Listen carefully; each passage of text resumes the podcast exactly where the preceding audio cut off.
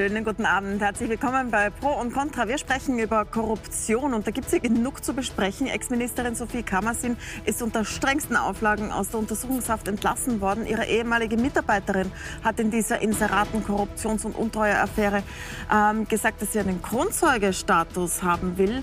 Und wir sprechen auch darüber, was wusste eigentlich Sebastian Kurz? Da sind Chats aufgetaucht, die durchaus nahelegen, dass er doch mehr involviert war, als wir bisher wussten oder zumindest diese Frage aufwerfen und dass er auch zumindest gefragt wurde, ob er sich für russische Oligarchen einsetzen will. Viele Themen mit den Fraktionsführern und Führerinnen des äh, ÖVP-Korruptionsuntersuchungsausschusses. Da geht es morgen weiter und ich begrüße herzlich den Fraktionsführer äh, der SPÖ, Kajan Kreiner. Schönen guten Abend. Guten Abend. Ähm, Andreas Hanger konnte nicht kommen, der Fraktionsführer, der ist positiv von der ÖVP. Ich begrüße herzlich das Mitglied des ÖVP-Korruptionsuntersuchungsausschusses, Christian Stocker von der ÖVP. Sie sind auch Sicherheitssprecher, das kommt uns gelegen, wenn wir über Russland Connections dann sprechen. Ich begrüße Stefanie Crisper von den NEOS, Fraktionsführerin und auch mit Sicherheit befasst. Nina Tomaselli von den Grünen, die Fraktionsführerin. Schönen guten Abend. Und Christian Hafenecker von der FPÖ. Guten Abend. Ähm, Herr Hafenecker, ich fange gleich mit Ihnen an. Es dreht sich natürlich auch um die Frage, was wusste der Altkanzler? Der ist ja zurückgetreten in dieser Affäre, beziehungsweise zur Seite getreten, mit der Zusicherung, dass er nie involviert war und nie was wusste. Und ähm, auch darum geht es im Untersuchungsausschuss. Ähm, wie wird es denn da weitergehen? Wie werden Sie das weiter untersuchen parlamentarisch? Naja, meines Wissens ist er wirklich nicht nur zur Seite getreten, sondern tatsächlich zurückgetreten mittlerweile und mittlerweile hat dann, ja. andere Jobengagements. Ich hoffe, dass er jetzt nicht seinen Wohnsitz dann ins Ausland auch noch verlegt, damit er nicht im Untersuchungsausschuss erscheinen muss und dass er natürlich für die Aufklärung zur Verfügung steht. Aber äh, ganz ehrlich, wenn rund um jemanden etwas gebaut wird wie diese, äh, diese ganze Umfragenkiste, ja, damit man auf der einen Seite zuerst innerparteilich die Macht ergreifen kann, einen Mitbewerber aus dem Rennen schicken kann äh, und dann schlussendlich auch ins Kanzleramt einziehen kann, dann kann das nicht ohne Wissen des Betroffenen gelaufen sein. Also diese Beteuerungen, die höre ich wohl, aber ich kann es mir nicht vorstellen, denn das würde im Umkehrschluss ja heißen, dass Sebastian Kurz ja nur Passagier in irgendeinem verwegenen Projekt einiger türkiser Emporkömmlinge gewesen ist und er hat nicht gewusst, wo er da hingeschickt wird.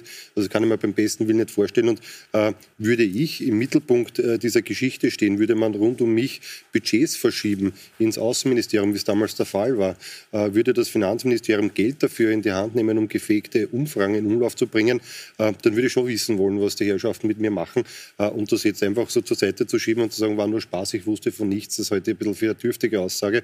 Und ich bin schon sehr gespannt, was wir mit dem Wissensstand von heute äh, dann äh, in Erfahrung bringen können, wenn der Altbundeskanzler äh, bei uns im Untersuchungsausschuss erscheint. Herr Stockholm, da geht es um die ÖVP, also um Ihre Partei. Es ist ja jetzt ein neuer Chat aufgetaucht, also ein SMS von Sophie Kammersin, der ehemaligen Ministerin, die ihrer ehemaligen Mitarbeiterin Bein Sharp schreibt, das ist die, die die Umfragen gemacht hat, vom Finanzministerium bezahlt. Ruf ihn an, also ruf ihn, Gerhard Feischmann, an.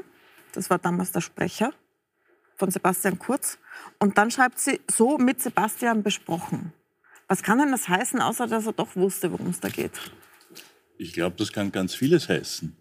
Und das muss überhaupt nicht heißen, dass er wusste, worum es geht.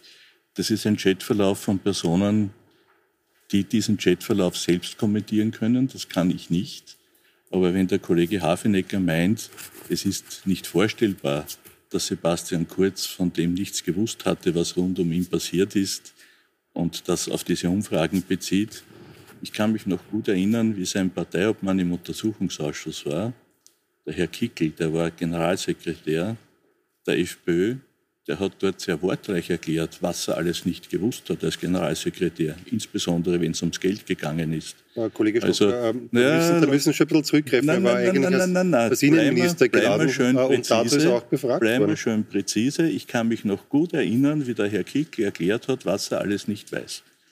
Und das war wahrscheinlich sogar mehr als das, was Sie jetzt unterstellen, dass der ehemalige Bundeskanzler hätte wissen müssen. Aber heißt das im Umkehrschluss, dass der, dass der Herr Kurz dann von irgendeiner Gruppe in der ÖVP gekidnappt worden ist und dass man jahrelang mit ihm irgendwas gemacht hat, ohne dass er gewusst hat, was da eigentlich mit ihm passiert und dass er quasi unabsichtlich Kanzler geworden ist? Ist das die Quintessenz daraus? Ich weiß nicht, wo Sie diesen Jargon her haben, wer gekidnappt wird und wer nicht gekidnappt wird. Das hängt vielleicht damit zusammen, dass ja Ihre Partei das Gold in der Almhütte versteckt hat. Aber für uns ist es so, dass wir von. Sie haben es vor der Steuer gerade aktuell in Vorarlberg versteckt. Das schauen wir uns noch genau also, an. Äh, Herr Kollege Hafenecker, mir kann jeder was erklären über solche Umstände und um solche Dinge. Aber eine Partei, das Gold in der Almhütten versteckt, da, wo gemunkelt wird und auch berichtet wird, dass im Kofferraum des Parteiobmannes es Bargeld liegt und wo der Mandatskauf im Raum gestanden ist von einem ausländischen Oligarchen, von dieser Partei braucht immer nicht erklären lassen, wie die Dinge liegen. Herr Keiner.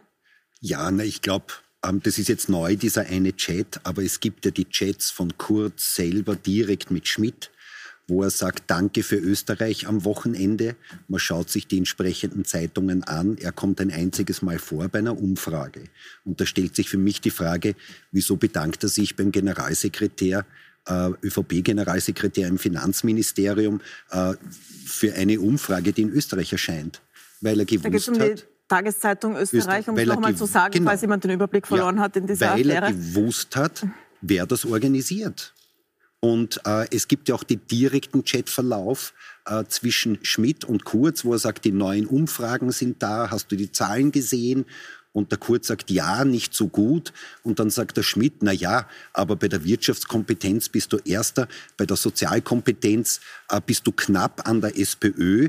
Und wenn wir quasi noch mehr herumrechnen, äh, dann wären wir unglaubwürdig. Das heißt, er weiß ja auch noch dazu, dass diese Zahlen manipuliert sind. Also das ist schon lange geklärt. Natürlich hat Kurz gewusst, was da abgeht. Und er hat auch gewusst, äh, dass seine Budgets vergrößert wurde, ähm, weil ja weil, weil ja ähm, Schmidt dem Kurz schreibt, du schuldest mir etwas. Ähm, ich habe dir dein Budget jetzt vergrößert. Da und da will um ich noch Zeit, gar nicht als, reden, als, als Außenminister. Finanzmin äh, ja. Außenminister war und, und, das Finanzministerium das Budget vergrößert hat. Genau. Das war bevor er noch Parteiobmann Damit wurde. er mehr Geld hat für Inserate und für Repräsentationsspesen. Und das hat er ja dann auch mit beiden Händen ausgegeben.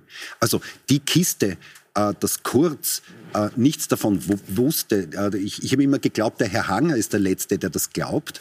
Aber anscheinend ist der Herr Stocker heute sein Vertreter auch jemand, der glaubt, dass Kurz von all dem nichts wusste, obwohl es, wenn man das liest, mit offenen Augen, äh, dass für alle klar ist, Kurz hat nicht nur profitiert von diesen manipulierten und zwar mit Steuergeld bezahlten Umfragen, sondern er hat natürlich gewusst, dass das passiert. Und seine engsten Mitarbeiter, seine Sprecher, äh, haben, haben jedes Monat und äh, diese Fragen abgeklärt.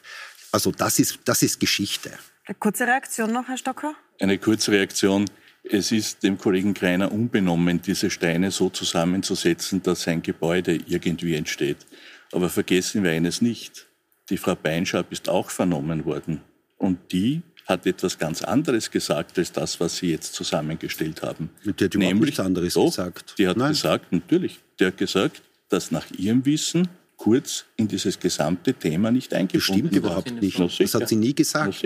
Das ist falsch. Sie hat gesagt, sie hat Kurz nie getroffen, naja. weil sie immer mit, mit, mit, mit den Pressesprechern gesprochen wenn, hat, so wie das mit wenn, Sebastian besprochen war, ja, dass sie mit dem sprechen wenn, soll. Wen die Frau Beinschab sagt, sie hat Kurz nie getroffen, dann kann es ja ihres Wissens nicht so sein, dass er eingebunden war.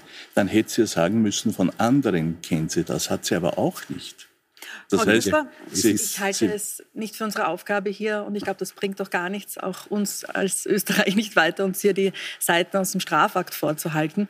Wichtig ist uns Neos, dass wir in einer gesunden Demokratie leben, in einem gesunden Rechtsstaat, wo gegen jeden gleich effizient ermittelt wird, egal wer es ist. Und das war auch schon im letzten Ausschuss unser Fokus, im Ibiza-Untersuchungsausschuss, dass hier die WKSDA, auch wenn es gegen die ÖVP und ihre Vertreter geht, effizient und objektiv agieren kann und Korruption nachgehen kann. Die Wirtschafts- und Korruptionsstaatsanwaltschaften noch ja. als ein Ganzes auszusprechen. Ähm, also die, die zuständig sind, schon um Korruption Fokus und ist jetzt auch unser Fokus und muss es leider noch immer sein. Und ich bin es langsam schon leid, ehrlich gesagt, weil die Justizministerin trotzdem, was man alles weiß, prüft, Gespräche führt, wieder prüft, aber nicht die Ressourcen zur Verfügung stellt, nicht die, per Lässe, was sie selber kann, Gerichtspflichten aufhebt, äh, nicht sich zeitgerecht erkundigt ähm, und hier auch sich vor die WKSDA und ihre Staatsanwälte stellt, wenn sie unter Attacken geraten.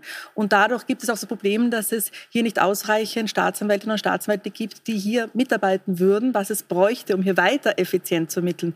Was dann heißen würde, dass hier wirklich vor dem Gesetz und vor dem Vollzug alle gleich sind im Land und nicht manche gleicher wie die ÖVP. Also Sie sagen, dass die Korruptionsjäger nicht frei genug arbeiten können und die Noch immer gibt es die Probleme Probleme. Es gab ja vor, zwei, vor, ein paar Wochen den Brief des Dienststellenausschusses der WKSDA an die Ministerin und letzte Woche wiederum einen offenen Brief der Leiterin der WKSDA.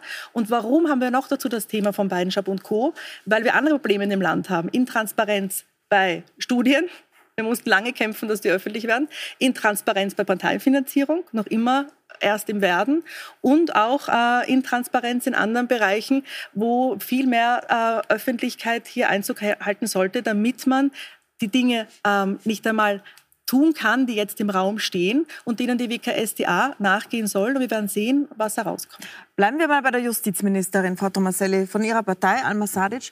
Die ist ja im Untersuchungsausschuss geladen. Mhm. Ähm, jetzt wird da der schwere Vorwurf erhoben, dass sie nicht genug tut, dass die Korruptionsermittler gut und frei arbeiten können. Warum tut sie das nicht? Warum wird das nicht erfüllt, was die Neos hier zum Beispiel fordern? Das stellen Sie jetzt als Tatsache in den Raum, ähm, Na, dass, das, das, dass das so ist. Äh, das würde ich jetzt mal in, in Abrede ähm, stellen, ganz im Gegenteil.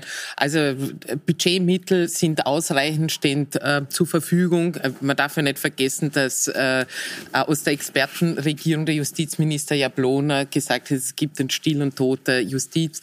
Der ist äh, finanziell abgewendet. Das sind die Berichte Berichtspflichten, die die WKSDA meiner Meinung nach ähm, auch zu Recht als schikanös empfunden hat, ähm, abgeschafft worden. Es, äh, die Fachaufsicht, also gibt's immer, gab es immer in der Vergangenheit diesen Zwist mit der Oberstaatsanwaltschaft. Mhm. Ähm, auch dort sind, ähm, auch das ist meiner, also ist gut geklärt ähm, worden. Und äh, in dem Sinne, und in dem Sinne kann man finde ich, schon ähm, ähm, auch ähm, feststellen, dass so viel wie jetzt ermittelt wird, äh, vor allem gegen die Mächtigen und Vermögenden, so viel ist sicher noch nie ähm, ermittelt worden. Aber mir ist es auch wichtig, dass wir die Zuseherinnen und Zuseher abholen, um was geht's nämlich.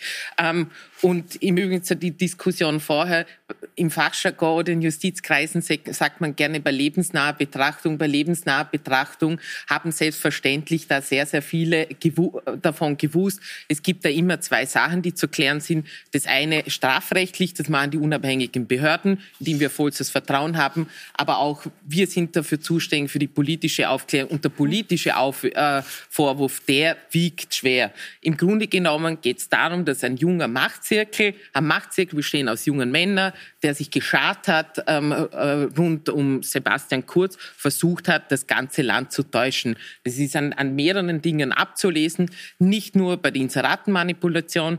Ähm, es geht hier auch um Postenschach, es geht um Spezialbehandlung äh, für Reiche und das dieses System, das ist aufgeflogen. Und unsere Arbeit jetzt als Parlamentarierinnen und Parlamentarier ist, ähm, zu suchen, ähm, wo die Fehler im System sind, die das alles ermöglicht haben und okay, dann auch die richtigen Schlüsse zu ziehen. Nein, ich möchte noch replizieren. Äh, es ist nicht so, es hat Vizekanzler Kogler eine Berichtspflicht aufgehoben, aber es gibt noch immer nicht ausreichend Ressourcen und es gibt insbesondere auch nicht da genau das Budget bei der WKSDA. Natürlich gibt es die ausreichend Und es gibt noch immer nicht die Reform, die sogar im Regierungsprogramm steht, nicht besetzt nämlich werden, eine unabhängiger Bundesstaatsanwalt. Äh, und das wäre das Allerwichtigste und da ist schon längst die Regierung unter Zugzwang und es kommt und kommt nicht und das erwarten wir uns. Und bei Transparenz, warum haben wir auch hier bei dieser Kause das Malheur Inseratenkorruption, vermutliche, mhm. bei Inseraten Inseraten. Wo bleibt hier die Transparenz? Wo bleibt hier auch die Reduktion? Herr Hafenegger? Ja, also ich unterstelle der Frau Ministerin Sadic überhaupt keine schlechte Absicht. Ich glaube nur, dass sie sich gegen dieses verhaberte ÖVP-Netzwerk im Justizministerium nicht durchsetzen kann.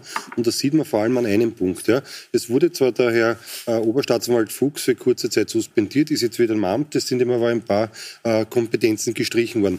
Der springende Punkt ist aber der, und das ergibt sich aus den Akten heraus, dass seine Stellvertreter nach wie vor über diese Kompetenzen verfügen, dass die nach wie vor auch die in diesen Bereichen bei diesen Verfahren die Fachaufsicht ausüben ausüben und dass natürlich für mich nicht klar, ob diese Kommunika klar ist, ob diese Kommunikationsflüsse, die früher ja zwischen Fuchs und Pilnacek äh, äh, vorhanden gewesen sind, ob es die nicht auch weiterhin gibt. Wir haben einige Chats, und Sie werden, sie, sie werden die sicher gelesen haben, äh, wo auch die Stellvertreter des Herrn Fuchs mit ihm kommunizieren über Fälle und über andere Dinge, die sie im Rahmen ihrer Fachaufsicht Da haben wir jetzt ziemlich viele haben. Namen drinnen, die vielleicht nicht jeder kennt, aber es geht im Prinzip darum, sagen Sie, dass, sich, dass es da Absprachen innerhalb der Justiz gegeben hat. Und Sie sagen, das sind ÖVP-Netzwerke. Das gibt es nach wie vor. Und das ist nach wie vor evident. Geheißen hat, hat es immer geheißen, es gibt rote Netzwerke. Ja, aber in der Justiz ist es nach wie vor evident, aber weil spätestens seit Brandstätter hat sich hier ein Netzwerk etabliert, das wirklich seinesgleichen sucht. Ja, und das nach wie vor das Klavier im Justizministerium auch äh, spielt. Ja. Und die Ministerin hat zwar vieles vor, sie kann sich aber gegen dieses Netzwerk nicht durchsetzen. Und das ist das Problem. Herr Stocker, gibt es dieses schwarze Netzwerk in der Justiz, das äh, die eigenen Leute schützt, ich Tipps gibt das und so weiter? Aus der Vorrunde auch ja noch ein wenig abrunden. Was strafrechtlich relevant ist, wird die Justiz untersuchen. Mhm. Der Untersuchungsausschuss, und damit kommen wir zum Kern, untersucht politische Verantwortung. Und wir haben diese Woche den Justizbereich auf der Tagesordnung. Und da liegt die politische Verantwortung bei der Frau Bundesministerin. Und ich sehe die Justiz ein bisschen anders wie Sie, Herr Kollege Hafenecker. Und ich sage, diese Netzwerke, das schwarze Netzwerk. Der schwarze Faden, der mittlerweile schon Abschleppseil auf, die, auf dem politischen ja Autofriedhof geworden ist. Ja es ist behauptet worden, die politische Einflussnahme auf das Ibiza-Verfahren macht der WKStA das Ermitteln so schwer. Ich sage am Rande, im Moment ermittelt die WKStA gar nicht. Darum hat man da weil so sie hat, weil sie hat, entzogen. Ja, darum wird genau jetzt nicht ermittelt ein großer Fortschritt. Weil man drauf gekommen ist, dass Sie da eine Politpolizei ins Rennen geschickt haben. Das schwarze Netzwerk und die Einflussnahme auf die Ermittlungen sind im Untersuchungsausschuss Ibiza ja klargestellt worden, dass es die nicht gibt. Der Gruppenleiter des Ibiza-Verfahrens, der Gruppenleiter des Ibiza-Verfahrens, ich habe ihn befragt, hat auf die Frage, die politische Einflussnahme ob er Wahrnehmungen hat, im Ibiza-Verfahren gesagt, nein. Das stimmt überhaupt Natürlich. nicht. Natürlich. Er hat gesagt, eine einzige. E, hat also er, doch. Ja, nein. Also eine, doch. eine hat er festgestellt, ja. also nicht keine, die ich so nicht sehe. Eine. Nein, die ich so nicht sehe. Also die er Sie hat, nicht sehen. Er hat ja. Folgendes gesagt. Er hat gesagt, dass die WKStA im Ibiza-Verfahren keine aktive Rolle spielen soll das von der Oberstaatsanwaltschaft gekommen ist, Nein. schreibt. Er, schreibt, er, schreibt, er, schreibt, er, schreibt er dem Bundesminister zu. Er schreibt es ihm zu. Nein, da steht im Mail drin. Nein, bitte, soll so sein. Aber das war ein bisschen sehr im Detail. Gehen ja. wir noch einmal so auf eine Ebene Eines wäre mir nur wichtig, weil, weil es jetzt heißt, ja, ja. der ÖVP-Bundesminister, ich glaube, das war der Herr Moser. Bin ich da richtig? Ähm. War, glaube ich, Moser. Wovon sprechen wir jetzt? Haben, jetzt haben Sie mich verloren, Na, wahrscheinlich auch den Der Justizminister, der wollte, dass die WKStA keine aktive Rolle im Ibiza-Verfahren spielt, war doch der Bundesminister Moser. Das Laut war, Pilnacek, ja. Ja, meines Wissens war damals Minister. Das war der freiheitliche Clubdirektor lange Zeit, das war der Rechnungshofpräsident und war dann über Vorschlag der ÖVP-Bundesminister. Ja, wenn Sie so spielen wollen, war der Herr Brandstätter, wenn, man, wenn man so spielen will, war der Herr Brandstätter auch Parteiunabhängiger, aber wo er hingehört, dem Zeitpunkt, genau. Zu dem Zeitpunkt hat es keinen Schmidt-Chat gegeben. Gar keinen. Mhm. Da war das eine reine FPÖ-Angelegenheit. Herr Stocker, biegen wir von den Details ein bisschen nochmal auf ja. die größere Ebene. Weil was sich das Land ja jetzt fragt, ist, sind die alle so? Also ist das normal? Und man fragt sich ja auch, ob die Beteiligten an diesen verschiedenen Affären und äh, Korruptionsskandalen überhaupt ein Unrechtsbewusstsein hatten bei dem, was sie gemacht haben. Frau, Frau Griesbach schüttelt den Kopf. Mhm. Sie, sie glauben schon.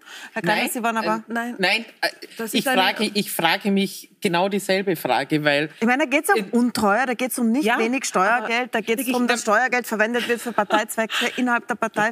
Ich, aber es türmt sich ja jeden Tag quasi die neue Schlagzeile aus dem Korruptions Bereich. Also es ist ja für uns, die wir quasi Profis sind oder qua Amt im Untersuchungsausschuss uns mit den Nachrichten äh, beschäftigen müssen, schon schwer den Überblick zu bewahren. Also ich glaube, dass, äh, dass es für die Bevölkerung noch deutlich, deutlich ähm, schwer ist. Und mich wundert es überhaupt nicht, dass ganz viele der Bevölkerung sich bei bei dieser Nachrichtendichte über mutmaßliche Korruption sich einfach angeekelt wegdrehen von der mhm. Politik. Und das ist auch das, was mir große Sorgen macht, dass wirklich das Vertrauen in die Politik, in uns alle, obwohl niemand, also wir jedenfalls nicht und auch nicht der Abgeordnete Kreiner auf Ibiza nicht gesessen sind und wir haben, haben auch nichts mit einem Beinschabtool am, am Hut, aber trotzdem aber, werden aber wir dann alle quasi äh, in, in, dasselbe, in dasselbe Eck äh, gedrängt. Und ich glaube, das ist jetzt auch unsere Aufgabe im Untersuchungsausschuss,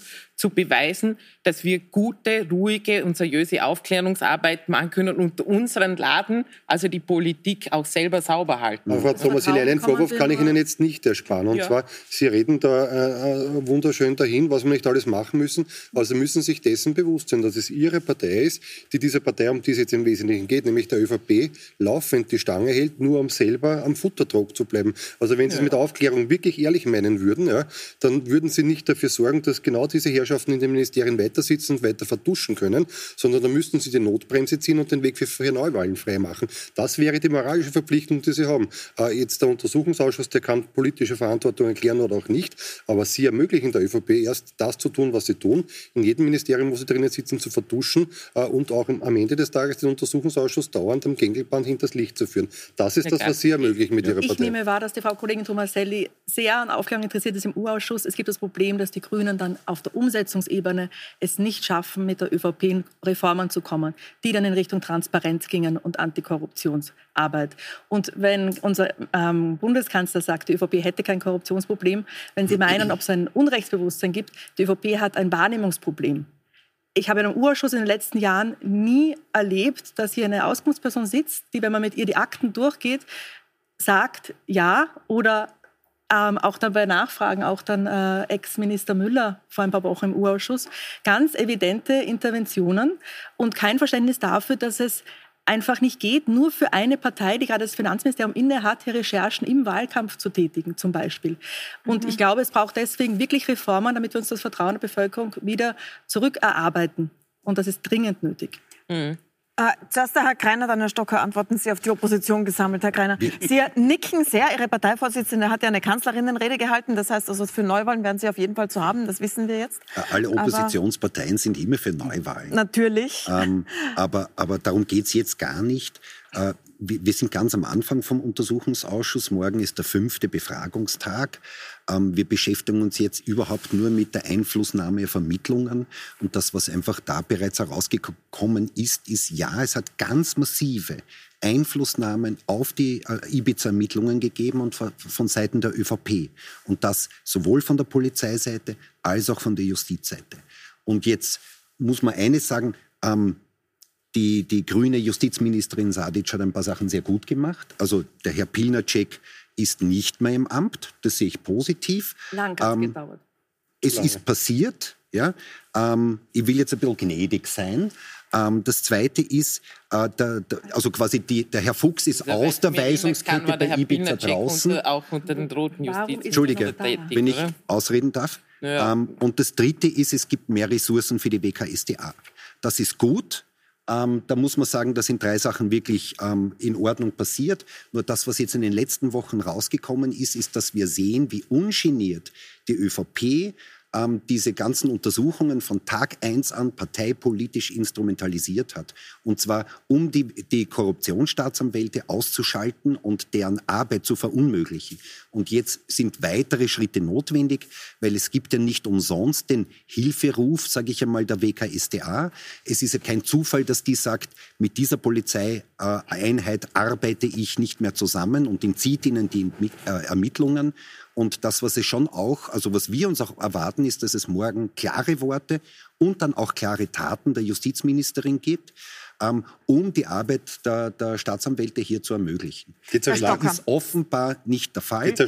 Und, und das ist schon ein wesentlicher Punkt. Die Zerschlagung der WKStA wurde ja sogar von Ihrem Kollegen Hanger gefordert. Das darf man nicht vergessen. Sogar Ihre Leute im Untersuchungsausschuss, die mitkriegen, was tagtäglich passiert, die es besser wissen müssten. Ja. Sogar die fordern das ja. Das haben Sie ja vergessen zu, dazu zu sagen. Also Sie haben sich ja offen gegen eine Staatsanwaltschaft gestellt. Als die Ministerin Ed Stadler hat auch die Zerschlagung gefordert, obwohl sie stellvertretende Leiterin war und keinen Tag dort. So, jetzt kann der Herr Stocker antworten. Jetzt brauche ich ein bisschen mehr Zeit, weil das war sehr viel.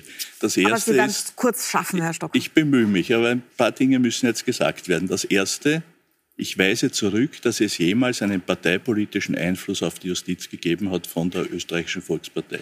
Sie haben dafür nicht den Funken eines Beleges. Aber natürlich. Nicht einmal den Funken eines Aber Beleges. x-fach. Na, nicht einmal Wer vorbereitet gerne auf die Vernehmung? Nein. Ja, und das ist eine Einflussnahme auf die Justiz. Das, jetzt abgesehen davon, ist das eine Einflussnahme auf die Justiz? In der Justiz. Bei einer Einvernahme also, Moment mal, Moment mal. Es kennt sich hier nicht jeder aus. Aber das ist das Mangelnde. Ich weiß das ist genau das, was Sie angesprochen haben, nein, das dass es nicht, kein Unrechtsbewusstsein nein, nein, gibt. Das ist das Moment, nicht. wenn alle zugleich reden, hört gar niemand was. Also ich hier wurde eingeworfen, dass es Ja, ich würde Tipps jetzt gerne gegeben hat und. Fragen, wer den ehemaligen Finanzminister Blümel auf seine Einvernahme Von Seiten vorbereitet. eines Spitzenbeamten. Von Seiten eines Spitzenbeamten. Pilnacek hat geschrieben, Ja. als er Hausdurchsuchung, eine richterlich genehmigte Hausdurchsuchung gab, das ist ein Putsch. Auf die Frage, Putsch gegen wen? was? Gegen, wen? Kurz. Wer, So. wer, wer, jetzt- wer jetzt- So, jetzt ist der Herr weg? Stocker Wer wieder dran. Wie können Jetzt- Sie, also Sie hören da sehr, sehr bitte, viele es wird Vorwürfe. alles. Sie sagen trotzdem, Na, es gibt bitte. keine Einflussnahme, es gab keine. Der Herr Pilnacek ist kein Parteimitglied, wenn ich mich nicht täusche. Ich lasse mir nicht jede Intervention, jeden Chatverlauf als Intervention der ÖVP Einflussnahme auf die Justiz unterstellen. Das weise ich zurück. Unrechtsbewusstsein. Ich sage Ihnen, wir haben natürlich die Strafjustiz, die Unrecht zu ahnden hat. Und die, die es trifft, werden die Verantwortung dafür zu übernehmen haben. Das decke ich nicht, das entschuldige ich nicht. Aber ich sage Ihnen auch die was. politische Konsequenz? Ich, ja, die politische Konsequenz. Da sage ich Ihnen jetzt auch was. Ich fühle mich auch in meiner Funktion als Anwalt nicht wohl, wenn ich mir ansehe, wie es in der Justiz zugeht. Dass eine Strafermittlungsbehörde in einem zentralen Punkt und in einem zentralen Thema in dieser Republik überall aneckt, nach oben und nach unten, und jedes Mal ein Konflikt entsteht mit der Dienstaufsicht, mit der Rechtsschutzbeauftragten. Sie meinen jetzt die Wirtschafts- und Korruptionsstaatsanwaltschaft. Das ist ein wichtiges Stichwort mit der Ja. Rechtsschutzbeauftragten. Da möchte ich dann kurz was Ja, sagen. das kann man schon besprechen. Eckt nach oben an, wünscht sich eine andere Dienstaufsicht, wünscht sich keine Berichtspflichten, wünscht sich, dass die Rechtsschutzbeauftragte sich für befangen erklärt, unterstellt den Bruch des Amtsgeheimnisses. Ja, wenn das so ist, dann ist die Leiterin der WKStA verpflichtet, eine Anzeige zu machen und nicht einen Brief zu schreiben. Ja, Aber Herr das könnte Nein, man- und jetzt sage ich das- noch was. Aber Und Herr das, unten- können, nein, kann man, nein, das unten- kann man Ihnen auch das- zurück. das- Schauen Sie, wenn Sie am was Wort wir, sind, wenn, können Sie, wenn, aber wenn jetzt wir, ich das wir zu haben Ende. Sie letztes, wir haben Sie- Sie letztes Jahr eine Pressekonferenz nach der anderen gesehen, dass Sie die Wirtschafts- und Korruptionsstaatsanwaltschaft, von der sprechen Sie nämlich gerade, angegriffen haben, aus der untersten Schublade im Übrigen äh, angegriffen haben, ohne dass einer der Beschuldigten der ÖVP jemals irgendein Rechtsmittel ähm, eingelegt hat im Verfahren. Das ist, Sie. das ist schon klar. Ja, Und dass, das dass Ihnen die Das WKStA nicht einen, ein Dorn im Auge ist, ist uns auch völlig klar. Die gehen, die sind nämlich lästig, die sind unbequem. Das müssen sie auch sein, weil sie gegen die Reichen, weil sie gegen die Mächtigen vorgehen und weil sie jetzt auch gegen die ÖVP vorgehen und gegen ihre Freunde. Das ist Tatsache, das haben wir im Ibiza-Untersuchungsausschuss Also schon gesehen und sehen Sie jetzt schon wieder, dieses Nein, Muster. das, was ich der WKStA hier, was ich feststelle und was mir Sorge macht, das sind Umstände, die müssten in einem Rechtsstaat jeden Sorge machen. Und ich bin ja nicht alleine. Lesen Sie die Zeitungen. Ich habe im Ja, Zusammenhang mit der. Haft von der Frau Sie in der? Zeitung das Wort Beugehaft gelesen. Ich würde es nicht verwenden, aber ich habe es gelesen. Und wenn Sie jetzt sehen, wie die WKStA agiert, dann muss einem doch, wenn man rechtsstaatlich verbunden ist, diese Kritik irgendwie auch treffen. Es ist so, dass die Ermittlungen werden abgezogen. Wir werden uns unterhalten müssen, warum, auf welcher Rechtsgrundlage, warum ist Aber das so? die Haft wird ja gerichtlich entschieden. Ja, Das wir auch. auch. Das ist auch? ein Thema der Justiz. Richter. Nein, nein, ein Antrag und eine Entscheidung. Richter, ist ein Thema reden wir da mal drüber, weil das Ja? fragen sich ja wirklich viele. Warum sitzt Sophie Kammersin, die ehemalige Ministerin, so lange in Untersuchungshaft? Andere, die immer wieder vorkommen, da nicht. War das gerechtfertigt, dass Naja, die sie so war drei Wochen, glaube ich, und der Herr Hessenthaler über ein Jahr. Ja, aber Der Hessenthaler ist der Macher des Ibiza-Videos. Ja, damit Aber man- sitzt nicht deswegen, muss das man auch sagen. OLG hat gesagt, die U-Haft war rechtswidrig. Der Beschluss ist aufgehoben. Punkt. Da gibt es nichts zu deuteln. Sie sagen ja immer, die Justiz darf nicht Eh, kritisiert aber die werden. Frage war, wieso war sie in U-Haft? Weil ich, glaube ich, dreimal ein Richter entschieden hat, sie gehört in U-Haft. Ja. Dass in Österreich die U-Haft zu schnell, zu oft und zu lange vergeben wird, ist nichts Neues. Die einzige, die sich da immer taub gestellt hat, war die ÖVP in der Vergangenheit, wenn es Kritik äh, vor allem aus dem Ausland, vom, vom Europäischen Menschengerichtshof und so weiter gegeben hat, dass sie zu oft, zu schnell und zu lange in Österreich dauert.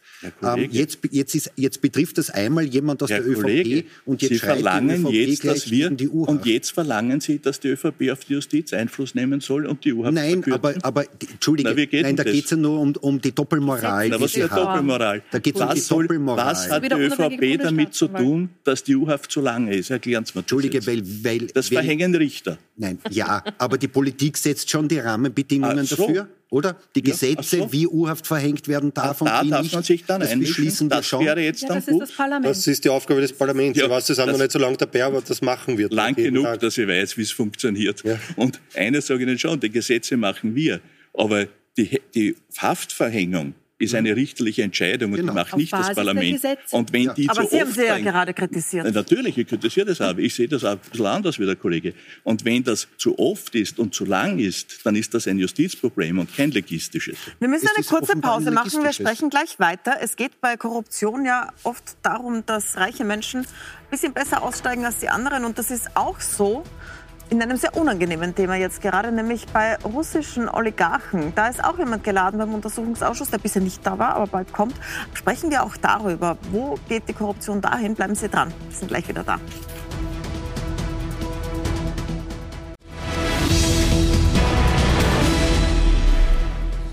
Willkommen zurück bei Pro und Contra. Wir sprechen über Korruption. Morgen geht der ÖVP-Korruptionsuntersuchungsausschuss weiter im Parlament. Wir haben hier die involvierten Parlamentarier und Parlamentarierinnen, die da morgen weiter untersuchen werden. Da geht es einmal um die ÖVP. Aber es ist auch so ein Thema, wenn man über Korruption äh, spricht, gerade sehr unangenehm nahe an Österreich, nämlich die Frage des russischen Geldes. Es gibt überall Sanktionen gegen Menschen, die Putin nahestehen. In diesem schrecklichen Angriffskrieg wird versucht, überall ähm, die Leitungen zu kappen. Und in Österreich hat man das Gefühl, ist man da ein bisschen zögerlich. Frau Crisper, es ist ja auch ein Unternehmer geladen im Urausschuss, Sigi Wolf, der eine ganz massive Verbindung zu einem Oligarchen hat, der Repaska, also es gehört ihm sogar ein Teil dessen Unternehmen, er ist dort CEO. Ähm, was erwarten Sie sich denn in diese Richtung, Verbindungen österreichische Politik und russische Oligarchen? Gerade zu Sigi Wolf hat schon eine Person, Sektionschef im Finanzministerium, die geladen war vor ein paar Wochen, auf meine Frage, warum denn es so wichtig war und so viel Aufsehen getrieben wurde um dieses Steuerverfahren von Sigi Wolf von BMF, Finanzministeriumsseite, äh, gesagt, er hat das Thomas Spitzer wohl mal gefragt und er hätte gemeint, wegen Russland. Also, Also es wird wir wegen haben- Russland wird Rücksicht genommen. Das war die sozusagen. Aussage sinngemäß von diesem Gespräch, wo der Beamte sehr, sehr redlich sich gewundert hat, warum gibt es hier von Seiten der ÖVP ähm, Vertreter im Finanzministerium hier dieses Engagement, inklusive von Thomas Schmidt Seite insbesondere für Sigi Wolf. Und wir haben generell ein Problem von der Vermischung und ähm, fehlenden Distanz zwischen Politik äh, und wichtigen Playern und auch natürlich von Seiten wichtigen Playern äh, aus Russland und rund um Putin. Und jetzt haben wir die Situation, dass wir als Österreich in Sachen Ukraine ja nicht sehr viel tun können. Was wir auf jeden Fall tun können, ist die Sanktionen, die auf europäischer Ebene beschlossen wurden, effizientest umzusetzen. Und da haben wir Neos Zweifel aufgrund der Medienrecherchen, die es bis jetzt schon gab, aber auch aufgrund der Tatsache, dass bei uns, um auch andere Personen, die in Österreich aufhältig sind und unter Sanktionen fallen sollten, ausfindig zu machen, unser Verfassungsschutz zuständig wäre. Was war da aber?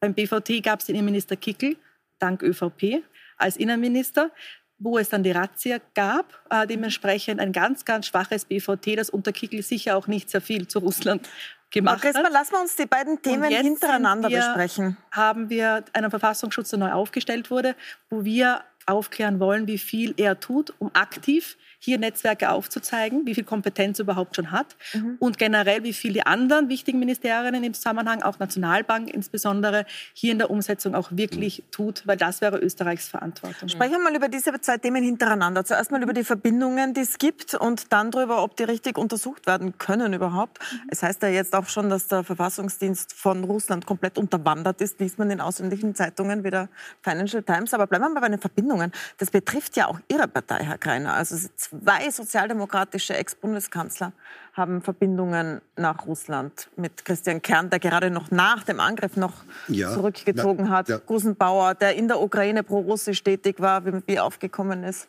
ähm, dass, dass Leute, die die Politik verlassen, dann in ihrem alten Job oder im alten Wirkungsbereich tätig sind, wie, wie Kern, der bei der Eisenbahn war, bei der österreichischen und dann im Aufsichtsrat der russischen, aber der sofort nach Kriegsbeginn äh, sich zurückgezogen hat. Das ist, glaube ich, ganz normal.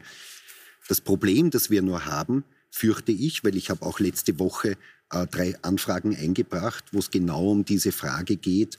Ähm, das ist eh sehr schön, dass wir hier äh, Sanktionen beschließen. Aber die Frage ist, wie viele Milliarden Euro sind eingefroren, wie viele Immobilien sind eingefroren, wie viele Firmenanteile sind eingefroren. Ähm, und das, was wir müssen ja als Opposition zwei Monate auf eine Antwort warten, aber das, was Journalistinnen und Journalisten bisher rausgekriegt haben, ist, dass eigentlich nichts passiert ist. Und äh, mein Eindruck ist ganz ehrlich gesagt, dass die ÖVP äh, Politik für Oligarchen macht, egal mit welchem Pass. Ähm, und ob die jetzt einen österreichischen Pass haben oder einen anderen Pass, ist ihnen egal. Aber es wäre natürlich nett, wenn, wenn, wenn die äh, die Parteien, die in der Regierung sitzen, äh, vielleicht auch, dass wir nicht zwei Monate lang warten müssen, sondern dass wir früher einfach Antwort bekommen. Funktionieren die Sanktionen? Werden die auch wirklich umgesetzt? Weil ja, und Zweifel wird da interveniert, Herr Stocker? Weil das fragt man sich schon, wenn man jetzt Zwei sieht. Dinge. Jetzt hat man, ich stelle noch mal eine Frage fertig, jetzt hat man diese Chats vor Augen, wo Sigi Wolf, der mit Deripaska, einem russischen Oligarchen, eng Zusammenarbeit in dem Unternehmen drinnen ist, ähm, den ehemaligen Bundeskanzler Sebastian Kurz gebeten hat, ihm zu helfen gegen Sanktionen. Damals waren es US-Sanktionen. Aber wie ist es denn jetzt? Also passiert das jetzt auch, dass jetzt bei Ihnen oder in ähm, Regierungskreisen solche Ersuchen aufschlagen? Und was passiert damit? Können wir uns darauf verlassen? Ich darf zwei Dinge vorausschicken. Es ist nicht so, wie der Herr Kollege Greiner hier den Eindruck erweckt, dass alles, was mit in irgendeiner Weise nicht in Ordnung ist, mit der ÖVP zusammenhängt. Und das Zweite ist zur Frau Kollegin Crisper. Der Herr Kickel ist nicht dank der ÖVP Innenminister, sondern dank der ÖVP ist er nicht mehr Innenminister. Das wollte, ich nur, das wollte ich nur festhalten. Und was die Sanktionen betrifft, mhm. Österreich hat alle Sanktionen mitgetragen, hat auch sich dafür verwendet, dass die Sanktionsliste erweitert wird. Und wenn jetzt gesagt wird, es geschieht nichts, das wollen es, wir nur wissen. Ja, wirklich, es, es also ist, das eine ist, die Sanktionen sind einmal am Papier. Papier ist geduldig. Ja, die Frage so, ist so ja, halt wie viel Geld ist wirklich eingefroren worden in Österreich? Wie viele Grundstücke, Danke. wie viele Immobilien? Ähm, und wie viele, wie viele Firmenanteile? Sie, die Frage ist, wirken überhaupt? die überhaupt? Sie, Sie wissen, dass das eine Multizuständigkeit ist, Nationalbank, Ministerium. Gestellt, ja? So.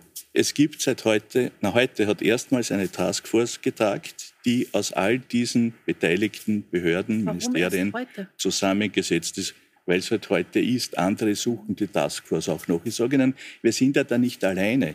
Wenn Sie die Zeitungen lesen, wenn Sie im, im Internet ein bisschen recherchieren, Lese Deutschland, hat, Deutschland hat ganz das gleiche Problem.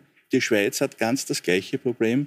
Es gibt Umgehungskonstruktionen, die sind nicht so leicht aufzudecken ausschließlich oder für mich, äh, meiner Erinnerung, Italien hat es ein wenig anders, aber die haben aufgrund der, wenn ich jetzt so sage, dass der Werkzeuge im Zusammenhang mit der Mafiabekämpfung andere Möglichkeiten. Das heißt. Naja, aber Großbritannien hat auch schon wesentlich mehr gemacht als Österreich. Andere ja, Länder sind da schon das, voran. Und nur weil andere Länder scheinen, das sind, ja, weil, weil wir am besten einmal angesprochen worden ist.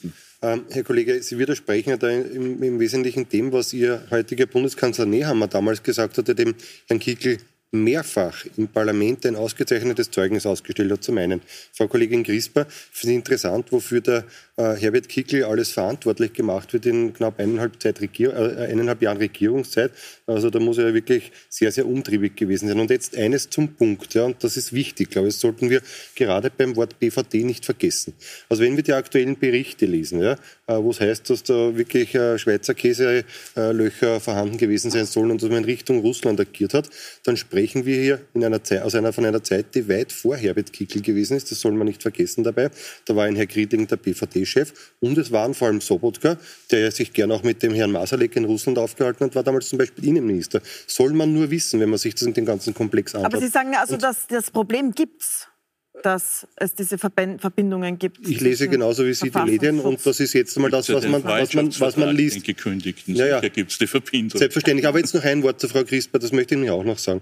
Also die Frau Crisper und die NEOS stehen sich immer hin und, und, und verbessern da die Welt, aber ich frage mich bis heute, wann die NEOS endlich die Millionen an den Herrn äh, Haselsteiner zurückzahlen, die er damals verdient hat, indem er Sochi gebaut hat für den Herrn Putin. Ja? Also die Distanzierung habe ich bis heute nicht gehört von den NEOS, würde mich auch interessieren. Und da geht schon darum, wer hält sich alles seine Oligarchen. In Österreich sind es die Neos mit dem Herrn Haselsteiner. Dann gibt es natürlich die ÖVP, die hat gleich mehrere davon. Die haben den Herrn Benko, die haben den Herrn Deuner, die haben den Herrn Wolf und weiß ich nicht, wem sonst noch alle gibt. Damit man einen ukrainischen noch dazu haben, können wir den Herrn Viertasch noch dazu nehmen. Das sind die Dinge, die momentan in die Politik wirken. Und da bin ich auch dafür, dass man das im Detail anschauen muss äh, und, und dass man daran arbeitet. Aber nochmal, äh, hier alles äh, auf den Herrn Kickel zu, äh, zu, äh, zu konzentrieren, halte ich für grundsätzlich falsch, vor allem, weil es sich auf der Zeitwegachse nicht ausgeht. Damit es noch gesagt ist, weil ich habe es Ihnen bei der Frage an Sie nicht gesagt, also Ihre Partei hat einen Freundschaftsvertrag abgeschlossen mit der Partei von Putin, der Wie Sie wissen, ist, ist aber da sind die äh, Verbindungen nicht mehr ganz offiziell gewesen. Und der, aber und, und dieser Vertrag mittlerweile gekündigt. Oligarch völlig verwässern und dadurch ähm, die Debatte auch völlig verwirren. Aber wir bräuchten einen Verfassungsschutz, um jetzt konstruktiv zu sagen, was es bräuchte, der fähig ist, Informationen zu gewinnen, Analysebilder anzustellen, schon längst, was es für Player gibt, nicht nur von russischer Seite, auch von türkischer und anderen, die ähm, hier die Politik auch unterwandern. Das heißt, in formellen, informellen Gremien hier versuchen, Einfluss auf unsere Politiker, die an wichtigen Stellen sind, zu nehmen. Aber und natürlich auch natürliche und juristische Personen auszufindig zu machen und zu identifizieren, die Sanktions- Sanktionen spüren sollten im Falle, dass es das braucht. Und diesen Status quo haben wir dank kaputten BVT und nun neuen DSN nicht. Und Aber dann das müssen DSN wir wird jetzt von jemandem geleitet, der in seiner Freizeit in der ÖVP-Jacke herumläuft. Und das ist das nächste Problem. Kann. Und Herr Stocker, gut, dass Sie da sind. Weil DSN ist der neue Verfassungsschutz. Sie sind Vorsitzender des Geheimdienstausschusses und ich habe Sie schon schriftlich ersucht, dass wir bald eine Sitzung haben, ja, um dieses Thema anzusprechen. Ich habe noch keine Antwort. Wenn Sie mir jetzt zusagen, würde ich mich freuen. Das ist Vielleicht können wir das hier am kurzen Weg klären, Herr Stocker. Wir können es kurz klären. Es ist auf Referentenebene schon in der Abstimmung. Es Danke. wird diesen Termin geben, selbstverständlich. Ja? Nur sage ich dazu, äh, ich glaube, wir sollten jetzt nicht dem DSN schon unterstellen, dass hier Nein. irgendeine Aufgabe nicht erfüllt wird. Also ich habe ich hab mich extra erkundigt, wie es um diese äh, Sanktionenverfolgung steht. Und mein Eindruck ist, das wird sehr ernst genommen. Und jetzt kann man sagen, die Taskforce hätte schon viel früher geben sollen. Naja, so lange gibt es das alles doch noch nicht. Ja? Seit vier Wochen gibt es Krieg, ja. seit über zwei Nein. Wochen Sanktionen. Und ja. Die Effizienz das erste Mal sich durch die Geschwindigkeit also, bei Sanktionen. Ja, ich, ich sage immer, es ist nicht schlecht, umsetzt. wenn man ein wenig über den Tellerrand blickt und sich im Ausland umschaut. Sie werden vielleicht Beispiele finden, wo es da oder dort ein wenig besser ist, aber es wird viele geben, wo es um nichts besser ist, vielleicht sogar schlechter. Wie Eine kurze Frage an Sie also direkt, Herr Stocker, weil Sie Geheim, Geheimdienstausschuss Obmann sind. Kurze Frage, weil es gerade dazu passt. Es Na, Herr Hafenecker, tatsächlich stellen Sie sich später. Ja, Frau Tomaselli war noch gar nicht dran in dieser Runde und hat sich gemeldet. Ich gebe Ihnen dann das Wort. Frau Tomaselli, ich habe an Sie auch eine Frage. Sie haben jetzt keine Oligarchenverbindungen in der Partei, soweit ich es gesehen habe. Aber Nein, nicht nur soweit. Für uns, keine. es ist auch für uns als Journalisten wahnsinnig schwierig, was herauszufinden, mhm. weil es keine Transparenz gibt. Also wenn es einfacher wäre, zum Beispiel die Wirtschaftsregister zu durchsuchen und man nicht immer nach Euro. der Nadel im Heuhaufen mhm. suchen müsste, auf Verdacht irgendwo drei Euro zahlen und reinschauen, könnte da jemand sein, mhm. sondern die Datenbank durchsuchen könnte, wäre es viel einfacher. Warum gibt es das nicht? Sie sind ja mit Transparenz in die Regierung gegangen. Genau. Also Sie, Sie sprechen äh, eine vollkommen richtige Problematik an. Ich muss auch der Kollegin Crisper ähm, beipflichten, weil es tatsächlich ähm, eben sowohl für Sie als Journalistinnen und Journalisten als auch für uns Abgeordneten im Parlament gar nicht so einfach ist, ähm, herauszufinden, ähm, wo wirklich ein denn der Eigentümer ist. Also nicht jedes Vermögen, das einem Oligarche zugeschrieben wird, ist auch äh, tatsächlich sozusagen von vornherein veraktet. Ähm, einerseits ähm, Einerseits, wir haben übrigens ähm, eh gemeinsam auch mit der SPÖ der Verbesserung beschlossen, schon in dieser Legislaturperiode, was Immobilienbesitz anbelangt, ähm, ähm, im wirtschaftlichen Eigentümerregister. Ähm, hier bei dem Punkt jetzt auch ähm, sehr, sehr wichtig. Aber zusätzlich darüber hinaus brauchen wir selbstverständlich Spezialistinnen und Spezialisten, die äh, alle Register, die wir haben, auch gut durchsuchen können. Man kann eben da nicht wie Google oh, liegt der Rebaska und dann kommt, kommen die Ergebnisse ähm, so, so schön raus, wie man sich das eben bei einer Google-Suche vorstellt. Ganz im Gegenteil, man muss da Schicht für Schicht und Schicht vorgehen. Und äh, das das, diese Problematik ist im Übrigen keine neue in Österreich. Das geht schon seit Jahren so. Äh, ähm, das hat natürlich auch ähm, mit dem Verhältnis der Politik äh, zu tun mit den mächtigen Vermögenden. Also, dass wir auch den Bogen zuvor haben, äh, spannen können. Und ähm, ich erinnere mich nur an, an den ähm, Panama Papers. Das ist uns äh, vor kurzem jetzt aufgefallen. 2016 ist es rausgekommen, dass die Hypo Vorarlberg bei der Abwicklung, bei der Finanzierung einer riesigen Yacht 850 Millionen Euro schwer mit an Bord war.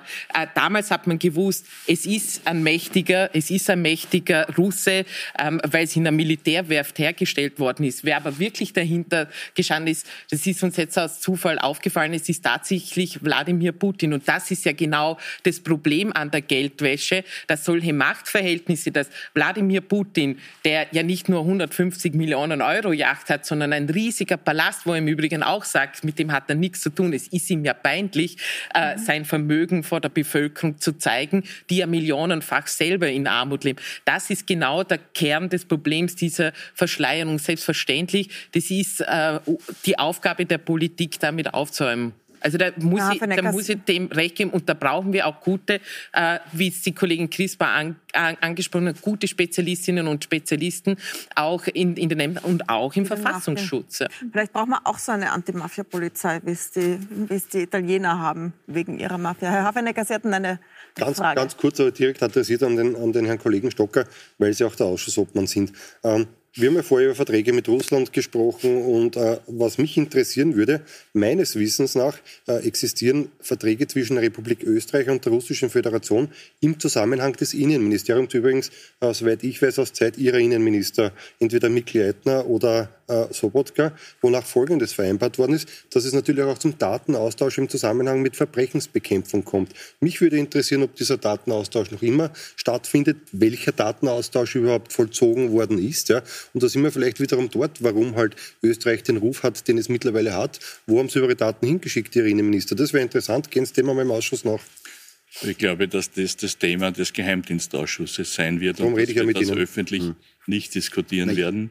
Äh, aber dort wird der Platz sein. Aber was wir schon öffentlich, schon diskutieren müssen, Herr Stocker, ist die Frage, wie weit äh, unsere Institutionen tatsächlich von russischen Agenten oder russischen Interessen unterwandert sind. Das schreibt die Financial Times.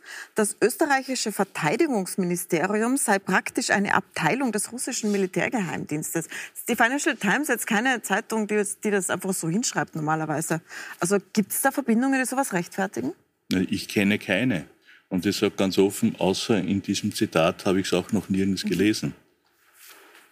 Dafür, ich meine, ja. Man muss dazu sagen, äh, in dem Zitat wird ein nicht genannter Diplomat zitiert, der den Bundesnachrichtendienst von Deutschland mit dem österreichischen BVT offenbar verwechselt. Ja? Das heißt, also, so viel darf man nicht drauf geben, ja, was da drin aber, steht. Aber ich, ich, ich muss schon noch einmal eins sagen. Ähm, wenn wir Sanktionen beschließen, äh, dann erwarte ich, dass die auch umgesetzt werden und funktionieren. Und besonders ärgerlich ist, wenn, wenn äh, die Recherche von Journalisten ergibt, dass im wirtschaftlichen Eigentümerregister, also in diesem Register, in diesem äh, quasi dann als Eigentümer irgendwelche Briefkastenfirmen auf den Bahamas stehen weil es ist ausdrücklich, und da sind vier Parteien auf der ÖVP draufgekniet, dass wir überhaupt dieses Register bekommen haben, äh, weil die ÖVP sich immer dagegen gewehrt hat. Ähm, und wenn dann wirklich in der Praxis, und die Umsetzung war der Finanzminister, äh, in der Praxis dann irgendwelche Briefkastenfirmen drinstehen und nicht die Person, die dahinter steht, dann ist das wahnsinnig ärgerlich. Das ist ärgerlich und ich teile diesen Ärger. Aber Sie werden Briefkastenfirmen mit den besten Gesetzen nicht zur Gänze verhindern können. Das ist keine Konstruktion, die mit den Sanktionen neu entstanden ist, sondern einen, die es gibt. Das ist ein Ärgernis. Auch wir würden gerne wissen, wer hinter manchen Firmen steht. Wir würden auch gerne wissen, wer hinter manchen Treuhandkonstruktionen steht. Manchmal ist der Datenschutz da auch nicht hilfreich für die Ermittlungsbehörden, muss man dazu sagen. Aber das ist ausdrücklich, ist es genau bei der Geldwäschebekämpfung darum gegangen, dass wir keine Briefkastenfirmen haben wollen, sondern hm. weil wir wissen, die Person, die dahinter steht, am, ganz am Ende der Kette, äh, zum Beispiel bei Stiftungen, die ja auch sich selbst theoretisch ja, gehört, wer ist der Begünstigte? Also Beneficial Owner. Ähm, und, und das ist im Gesetz so drin. Und wenn ich höre, und das stimmt, dass dort Briefkasten drin ja. stehen, dann ist das nicht das, was vereinbart wurde und auch nicht das, was beschlossen wurde. Das ist nicht so das. ist auch im Übrigen schlichtweg nicht erlaubt. Das darf man, ja, das darf man auch, das Beispiel, das was ich ja vorhin genannt, genannt, habe mit, mit der Yacht, äh, die, die Putin gehört, die, die, also offiziell gehört sie übrigens einem äh, Liechtensteiner Treuhänder, muss man auch sagen. Aber tatsächlicherweise gehört, gehört sie Putin. Aber wir haben auch hier ein, ein Beispiel aus der Raiffeisenbank International. Das ist verboten, das ist auch entsprechend ähm, von unabhängigen Gerichten schon geahndet worden. Ähm, mhm. das und das ist eben, so ist eben keine, ist eben keine Kleinigkeit. Ja. Sehr das, spannend, aber wir sind ja. am Ende der Sendezeit. Sie wollten noch einen Satz sagen, Herr Stocker? Ich wollte nur sagen, ich teile alles. Aber Gesetze werden leider auch umgangen. Das ist so. Ja, aber ich habe ein Finanzministerium, das, das darauf Richtig. achtet, dass die Gesetze eingehalten werden wozu habe ich das Finanzministerium? Und wenn da wirklich ähm, Stiftungen oder irgendwelche ähm, Briefkastenfirmen drinsteht, dann hat jemand seinen Job nicht gemacht. Na, und die Frage ist, ist es passiert, ist es Schlamperei oder stecken Einflussnahmen dahinter, also ist es Korruption? Ähm, Sie werden sich morgen wieder mit Korruption im Urausschuss befassen. Alle danke, dass Sie da gewesen sind und uns einen Einblick gegeben haben, wie es morgen weitergeht. Und ich hoffe, wir sehen uns dann wieder, wenn es wieder Fortschritte gibt. Ihnen danke ich fürs Zuschauen. Ganze Sendung gibt es wie immer auf puls24.at oder auch als Podcast. Und Infos darüber, was da morgen passiert, den ganzen Tag über auf Puls 24. Schalten Sie ein.